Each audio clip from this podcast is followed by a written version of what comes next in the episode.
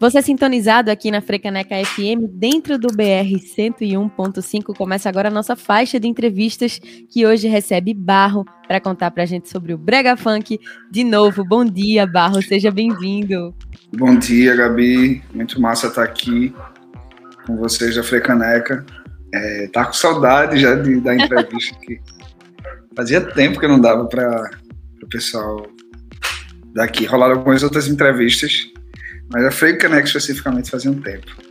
É, vamos matar essa saudade. E você vamos aqui matar. de novo. Sua música de novo. de novo, que já tá tocando na programação também. Eba! E aí, começando do começo, eu fiquei muito curiosa para saber como tu articulou essas pessoas. A música, minha gente, vocês estão ouvindo, nunca se atentaram, traz a participação de Luísa Nassim, aí tem Marley no beat e tem Tom BC também, que é parte integrante do, do grupo Estesia. Como foi fazer esse quebra-cabeça de pessoas, Barro? É, na verdade, é, o Brega Funk ele foi tomando uma consistência, assim, nos últimos três anos, né, quatro, e já vem de um certo tempo, e é algo que eu sempre via, assim, e me interessava e achava um movimento interessante. Eu, particularmente, é, para quem conhece meu trabalho, já entende assim que eu gosto de trabalhar com essas matizes rítmicas, né? essas matrizes que a gente tem é, no Brasil e, sobretudo, também na música de, de Pernambuco. Né? Então, já passei por alguns ritmos e eles são coisas importantes assim para eu compor, produzir e, de certa maneira, propor algum tipo de novo olhar sobre isso. Uhum. E o Brega Funk eu sempre me interessei, achei muito massa mas é, não sentia de fazer alguma coisa com ele, mas também fui vendo e percebendo e, enfim, foi me ganhando também, vendo que de repente dava para fazer alguma coisa. E aí de 2018 para cá, né, 2019, mas, mas a partir de 2018, é, Tom, ele começou assim um pouco essa pesquisa, né, Tom BC, que é do Estesia. E a gente era colega e tal. Eu achei muito interessante. estudando brega, né? Sim, é, além de proto musical também.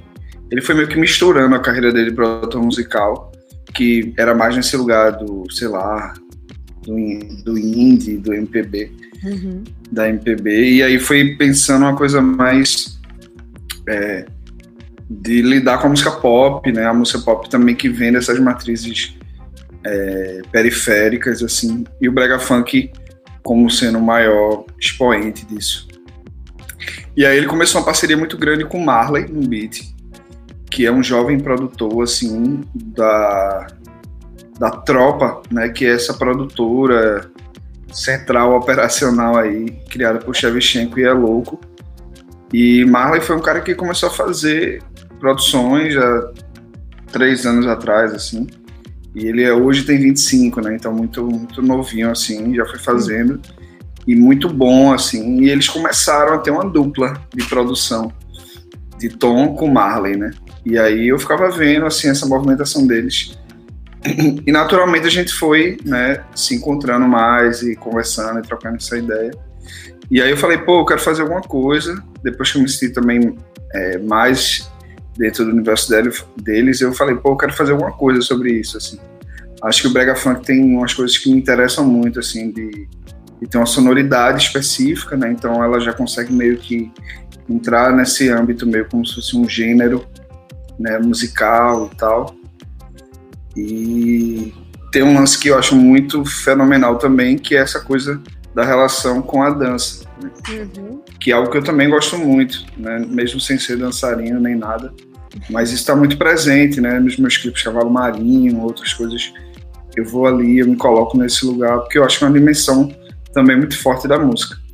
E aí, é, esse brega funk, ele tem isso, né? A música e a forma que você produz, onde você vai colocar né, a panelinha, que é aquele som metálico né, da, da produção do brega funk, ele vai dizer exatamente onde você vai né, fazer uma pausa, fazer um passo, dançar e tal. E isso é bem é, peculiar, eu acho, do brega funk, que é tipo como você produz e arranja define a, a dança diretamente, né? Não é só um passo, né? Como um forró. Mas é tipo, se você faz fazer canga, vai ser uma hora que o cara tem que responder aquele movimento exatamente na hora, assim. Caramba. Acho muito peculiar do brega funk isso. E aí foi isso, a gente começou a produzir e deu super certo. E aí, para além dessa música de novo também, a gente começou a produzir outras coisas, né? Então, é, acabou de sair um single. É, quando o programa for ao ar, já vai ter saído um single é, da Uana Maim, que é uma cantora daqui. E essa música surgiu da produção minha, de Tom e de Marley, né? Então, para além de, de novo, a gente meio que virou um, um núcleo, assim, de produção musical, é, onde cada um também faz uma parte, assim, do processo, é, tem a sua habilidade, digamos assim. Então foi bem interessante, assim, foi um processo, né, uma movimentação, e para chegar também nesse resultado, né, de, dessa música de novo. Que bom que tu trouxe o nome de Ana, porque já entregando, tá lá no clipe de De Novo. Ana é uma das dançarinas que tá dentro desse clipe. Aí tu contou pra gente agora de Marlene no beat, de Tom BC chegando, mas o nome de Luísa Nassim. Tudo bem que com Jaguatirica Print a gente já sentia essa influência grandona dela, do Brega Funk e tal. Mas aí como foi que tu chegou nesse nome dela? É, Luísa, a gente se conhece há um tempo do, do ambiente da música mesmo, de. É, de eu ir no show dela, quando ela vinha aqui para Recife, da gente uhum. se encontrar em São Paulo, de festivais, feiras de música. Então a gente já se, né, se encontra assim desde 2017. E Luísa, ela fez um disco, né, o Jaguatirica Print, como você falou, que é sensacional, assim. Uhum. E ela conseguiu muito, assim, catalisar, eu acho, não só o brega funk, mas vários outros ritmos, mas especificamente o brega funk, já colocando dentro de uma linguagem pop da musicalidade dela muito rapidamente, assim. E aquilo me chamou muita atenção. E Luiz é uma figura, assim, ela canta muito, super performática. É, eu acho uma das pessoas mais talentosas, assim, da minha geração e que vem fazendo música hoje no Brasil, assim. E a gente se identifica há um tempo também, já conversa, já troca. Então, foi aquele tipo de convite bem é, natural, assim, de, ó, tô fazendo isso aqui, acho que tem a ver com você, uhum. vamos junto. E, e, ela chegou, né, somando tanto é, para cantar comigo, né, interpretar a música, mas também no clipe, veio para cá, para Recife e tal. Foi bem massa. Que massa ver essa colaboração, Rio Grande do Norte e Pernambuco se encontrando nesse Pop Nordeste, que é esse projeto que Barro tá trazendo. Me conta mais, o, o single de Ana, que é o Mapa Astral, entra também no Pop Nordeste? Não, na verdade, o, é, o Pop Nordeste é mais uma percepção minha, é, atentando para o que já está acontecendo, né? que é essa música nova que surge no Nordeste ou com muita influência do, do que acontece no Nordeste e que tem se comunicado muito forte no Brasil, até é, chamado a atenção do mundo também, né? Do mundo que presta atenção na música brasileira, nova música brasileira. E, e aí eu vou lançar alguns singles é, que tem essa sonoridade, digamos assim. Então hoje mesmo, saindo aqui da entrevista, vou encontrar com os meninos, a gente está preparando uma nova música. Isso tem sido um movimento assim da gente que vai é, ser lançado ao longo desse ano, né? Então é, é meio que a, o, o projeto mesmo desse ano, né? É trabalhar um pouco essas sonoridades que o como o brega funk e também continuar também trabalhando com brega funk uhum. é, dentro desse ano e pensando nisso. O Ana, na verdade, assim como algumas outras pessoas, é, são pessoas que eu estou produzindo, né, enquanto produtor musical. Uhum. Né? Então, é, a gente tem feito algumas parcerias de composição mas esse primeiro single dela é um single que eu lanço como produtor musical, né, junto com, com Marley Tom BC, e também lanço pelo meu selo, que é o Zelo. E, e é isso, na verdade. É, essa coisa surgiu muito forte assim durante a pandemia, essa demanda de produção musical, né? Como eu tô mais em Recife e tal, é, tem menos shows, menos viagens, sobrou um pouquinho mais de tempo para me dedicar à parte da composição e à parte da produção musical. que era o que eu já vinha fazendo, mas eu acho que também naturalmente as pessoas, como estão fazendo menos shows, elas também estão tendo necessidade de produzir mais. Então, virou um ciclo assim, onde a produção musical ela terminou tendo mais, é, mais demanda. Pessoas também que tiveram um pouco mais de tempo para parar e dizer, pô, agora eu vou chutar a minha carreira. Então, é uma coisa que eu tenho feito bastante, assim, desde o ano passado. E é uma coisa que os entrevistados que têm passado aqui pelo BR 101.5 têm falado muito de home studio. Ah, eu nem imaginava. João da Silva falou isso, o povo do No Porno. A gente se junta aqui no quarto, começa a fazer as coisas quando vê, tá criando alguma música. Como é para você esse processo de produção nesse período que tá sendo muito tenebroso da, da pandemia, Barro? É, eu já fazia é, isso sempre. Então, por exemplo, até antes do meu trabalho solo, tinha coisa assim, a gente mandar a música para masterizar fora, para gravar com músicos fora. Então, no meu primeiro disco, assim, teve uma parte das cordas foram feitas nos Estados Unidos. É, é, são quatro cantores que cantam comigo, então uma da Itália, uma da Colômbia, uma uhum. do Canadá. A do Canadá eu tive presente, mas na Colômbia, na Itália, não estava presente, né? Então já trabalhava muito à distância. Um produtor de São Paulo, vinha para cá, passava um tempinho, mas continuava de lá. Isso para mim já é muito, já era comum assim a prática, né? O que mudou foi mais um aprofundamento, né? Então, por exemplo, hoje a gente criou um sistema. Eu trabalho com o Guilherme Assis da Molongu, que a gente faz muita produção musical junto também.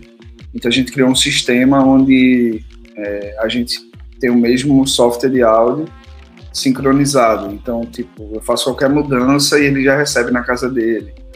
Então, a gente tem utilizado isso como um, é, um facilitador, assim, antiviral, né? Então, às vezes que a gente pode não nos encontrar e a gente pode fazer isso à distância, isso tem sido para a gente relevante. E algumas vezes também a gente precisa, por exemplo, gravação de voz, alguns momentos específicos. É, elas, elas são importantes, assim, ter um pouco do presencial. E aí a gente fica em salas separadas, de máscara, enfim, cria, né, segue os protocolos também. Que a gente né, tenta seguir ao máximo, realmente seguir perfeitamente, só se a gente realmente usa aquelas roupas de astronauta, com ambientes muito preparados. Mas a gente tem que seguir os protocolos, né, de máscara e de álcool, de distanciamento, de não aglomerar, de não ter muita gente na, no estúdio. Mas é isso, assim, eu já trabalhava, foi mais um aprofundamento. É, minhas produções musicais também já eram com pessoas de outros estados, então isso já fazia parte de mim. Na verdade, o que fez a maior diferença talvez foi essa condição de ter um pouco mais de tempo. Então, é, estar tá mais aqui e permitir pensar mais sobre isso, sobre mais coisas. Então essa foi a maior diferença, mas para mim já estava muito incorporado, né? Mas muita gente é, realmente modificou muito. Eu tinha feito uma coisa que eu tinha meio que abandonado o home studio. Então a diferença da pandemia foi refazer um pequeno home studio, porque a gente tinha um espaço, a gente tem um espaço físico que a gente vai, mas a gente vai o mínimo possível. Então, às vezes, para fazer coisas mais simples, que a gente marcaria, ah, sabe, sei lá, segunda tarde, vamos lá. E aí a gente não não marca mais para gravar um violão, uma coisa mais simples, faz em casa mesmo. E aí encontra realmente nas né, para situações mais pontuais assim para quando é realmente necessário. Acho que o que bate muito também nesse momento é o lance da obrigação de ter que estar em casa, porque deve ser muito gostoso você poder dizer: ah, vem aqui em casa, a gente faz uma, uma session e a gente vai sentindo como vai sair a música. E agora tem essa necessidade, você trouxe no começo, de ir para o show de Luísa e tal, quando ela veio para cá. E aí dá essa saudade que impacta totalmente na letra que você traz do povo tá querendo se amar de novo e tá querendo se beijar. E como foi? Foi um, um desabafo fazer a letra de de novo? É, assim, não foi uma, uma coisa muito de caso pensado, não. Mas é aquilo, né? Tudo tá no ar. Né? Então, quando às vezes você quer é, trazer uma inspiração, né? De algo melhor, né? Encarar um lugar também de, de ser positivo, né? Nesse sentido, não alienado, mas positivo. É, ele vem muito dessa, dessa ideia mesmo de você, né, por onde a gente pode olhar, por uma ótica também que né, dê uma esperança. Afinal de contas, é, consumir notícias negativas o dia inteiro realmente não é uma solução para nada, né? Então a gente precisa, a esperança ela move, né? Saber que a gente pode modificar, aperfeiçoar, melhorar, enfim, por mais difícil que seja a situação, ela move as pessoas. Então procurei dar esse tom. Eu gostaria muito que pudesse estar lançando essa música junto com a vacinação, né, com um processo novo, as pessoas de fato podendo se encontrar de novo, mas não foi o caso, né? né? Foi bem próximo até uma segunda onda. A gente refletiu muito sobre lançar ou não é, a música e eu fiz até uma live de lançamento né, com várias pessoas que participaram clipe, integraram o projeto. E é isso, assim. Também a função da música é uma função de colorir um pouco o horizonte, a vida das pessoas. Então, muito por isso a gente se manteve. A gente também está num cenário onde a gente não tem é, concretude de nada, né? Muda muito. Então, uma semana é lockdown, outra uhum. semana é, volta mais ou menos à normalidade, que não é normal. É, a vacina avança, mas para, falta. Então, a gente não tem um cenário onde a gente possa planejar e tal. Então, realmente, a gente, vamos dizer que a gente se programe para passar o ano inteiro dessa maneira, né? Mas isso é uma coisa tão aleatória quanto a gente achava que a pandemia só ia durar um, dois ou três meses em março do ano passado. Então, chega no ponto onde a gente precisa, de certa maneira, continuar a trabalhar e a gente precisa também dar essa alegria. Assim, eu vejo, pô, quanta gente que mandou um vídeo dançando, escutando e tal.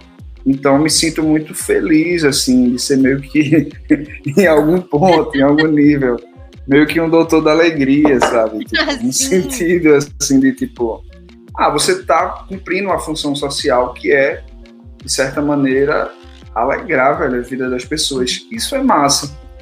É, isso é um papel também da música que a gente. É, que talvez ficou mais forte, sabe? É, na pandemia. É, tudo está muito pesado, então, às vezes, é, optar também para ser um pouco mais leve, né? Sem ser alienado. É, quem me segue nas redes vê, assim, eu sempre próximo e me posicionando e tal. Mas realmente também é, é uma camada tão grande assim de dor, de perdas e tal, que às vezes a gente precisa também ter um certo respiro, né, para isso tudo. É preciso equilibrar as coisas e eu sempre digo isso aqui, como a cultura tem sido um combustível para a gente passar por esse período. Foi assim quando a gente achou que a pandemia ia durar dois, três meses, todo mundo, ah, vou assistir todos os filmes, vou maratonar todas as minhas séries, vou ouvir todos os álbuns do mundo. E a gente segue usando a cultura como um combustível para não enlouquecer nesse momento. E aí, se você quiser ouvir de novo e dançar de novo, se sentindo no rolê, tem um clipe para inspirar isso, o clipe que foi dirigido por Luara Olivia e Bruno Veras, né, Barro? Isso. É, na verdade, esse clipe ele né, consagra um pouco uma parceria, né, com a galera, assim, que eu já tinha produzido Ondas do Desejo, né, um clipe no ano passado e é uma rapaziada muito é, é, forte, assim, né? Então tem João, que ele, ele e Luara juntos, né, formam a Gira, que é uma produtora audiovisual. Eles têm feito muita coisa, tem muita gente aqui na área de música. Tem Bruno, que trabalha né, como roteirista, trabalha né, como montador, também dirigiu clipe que é um grupo. Tem Carol, que fez a direção de arte, figurino, stylist, é, que é da Cria, e Antônio, que faz a parte de produção. Assim. Então, realmente é um time né, de cinco pessoas que eu trabalho, que já vieram desse clipe anterior. E eu fiquei muito feliz, assim, porque eu achei que a gente chegou num resultado muito massa, assim, Nossa, muito bonito. E, mas é isso, né? Também é uma parceria, sabe, que foi evoluindo, que foi é, crescendo e às vezes a vida é, corrida também ela impõe uma certa velocidade. Né? Uhum. E aí nesse clipe a música estava pronta desde setembro do ano passado. Caramba! E, e eles estavam ali fazendo, né? é, campanha eleitoral, várias coisas né, que movimentam o setor audiovisual. E eu fui esperando, e a gente conversando e tal. Então, começamos a falar mesmo sobre o clipe só em dezembro. Filmamos no fim de janeiro. É, então, assim, eu, eu, dei muito esse tempo né, de elaboração. E eu acho que esse tempo foi muito importante, assim, para que as pessoas tivessem condição de pensar no roteiro legal, né, pensar em toda a estrutura de uma forma muito legal. E, e aí o resultado chega, assim, eu fico muito feliz. É, Para mim, o audiovisual é sempre um pouco um dilema, porque é um processo mais lento mesmo. Uhum. E música, não que seja rápido, assim, absolutamente rápido, mas é, pô, dois, três encontros já tá com a forma da música, e aí mais dois, três acabou, gravou voz, aí já mando para mix, para master, ver uma capa. Essa parte a gente eu resolvo tão rápido assim, eu já estou tão acostumado a fazer uhum. e faço ela de forma tão rápida. Aí tem aquela coisa assim, mas tem o um clipe, aí começa a celeuma do clipe. E, mas ao mesmo tempo é isso, assim, também é, eu me interesso muito pelo aspecto visual, né? então contar essa história numa paleta, numa é muito interessante, assim, que parece que marca, né? Tipo, se vem uma música só, com a capa, não dá conta, assim, de desdobrar. Mas aí vem fotos novas, com o cenário, com a roupa, com o clipe, com a vibe.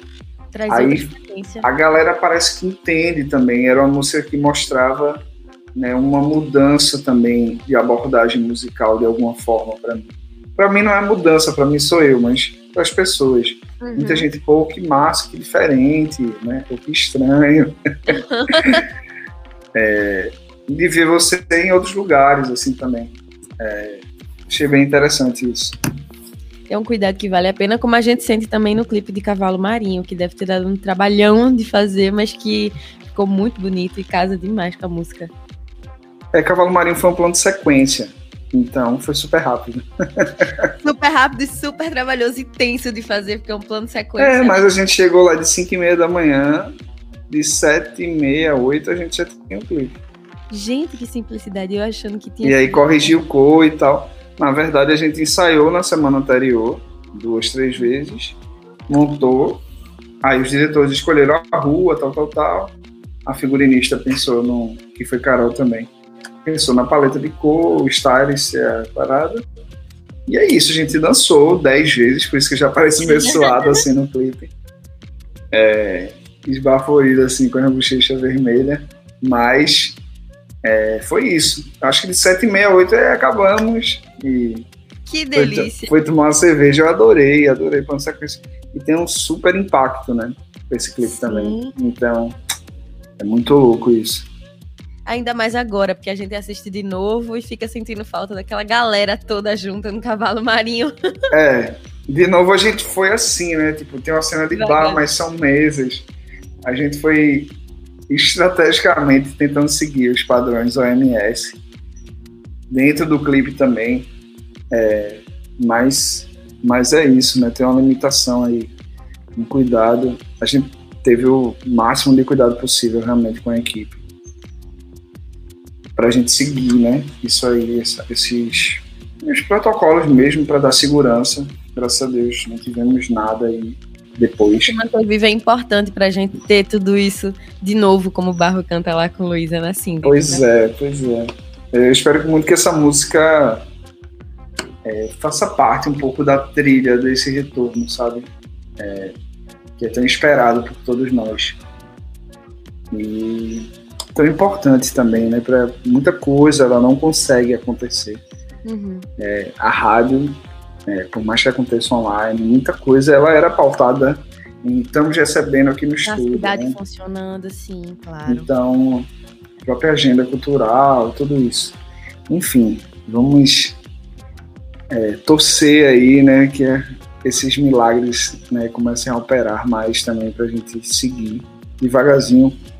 É, chegam notícias boas também. Meus pais já foram vacinados, que vários pais de amigos meus, minha avó. Então você começa a ver que né, chega no pessoal e tanta gente começando a ser vacinada, profissionais também de saúde. Então, realmente, vamos torcer aí que com mais tempo, com certeza, do que a gente vai precisar, do que o esperado, né, do que a gente queria. Mas vamos tentar pensar positivo que a gente saia dessa. Vai chegar a nossa hora de furar o bracinho também. Estamos esperando isso acontecer. Barro, tu falou sobre isso do virtual, de se aproximar do jeito que a gente pode aqui no virtual. Como é que o povo que está ouvindo a Frecanec FM agora pode se aproximar de você virtualmente? Bom, eu tenho utilizado muito, sobretudo, o Instagram, né? Então, é só ir lá, arroba, barro, me pesquisa e sempre interajo muito, falo também, todo mundo que posta e tal. E a gente, a música também tá nas plataformas e tal, a gente tá bem feliz, assim, teve um, um alcance bem massa. Passamos de 50 mil plays, assim, em duas semanas. Foi bem massa. 50 mil views também no, no clipe. No, no clipe. E é um resultado bem legal, assim, para esse momento. É, aumentou muito, assim, as redes da, da gente, né? Na minha, na de Luísa, de Marla e de então, a gente fica bem feliz assim também, porque é isso, né? Uma música que traz uma mensagem em massa e parece que né, conseguiu é, comunicar. E funcionou. É isso. Obrigada, Barro, por compartilhar com a gente esse processo todo de de novo, viu? Maravilha. Eu que agradeço. É, adoro rádio, gosto muito, eu sempre falo isso. E acho que é tão importante assim, a gente poder aprofundar também né? A música tem dois minutos e meio, então é, é, muito rápida, né? Mas envolve tanto trabalho, envolve tanta gente assim por trás dela, movimento também tão interessante e isso é muito, para mim é muito importante também, assim. Eu, eu que gosto muito de música, me interesso né, em saber disso dos outros e muita gente também fala que, que gosta e se interessa por isso. Então é isso bem feliz que a gente bateu esse papo e saber também que a, que a Freicaneca segue firme e forte aí também. Mesmo com, com essa pandemia, a gente vai se é, conectando, né? se é, ressurgindo também. Vai dando nosso jeitinho. E agora você que tá ouvindo aqui a Frecaneca FM ficou aí agoniado para ouvir a música. A gente vai agora de de novo de Barro e Luísa Nassim na Frecaneca FM, a rádio pública do Recife.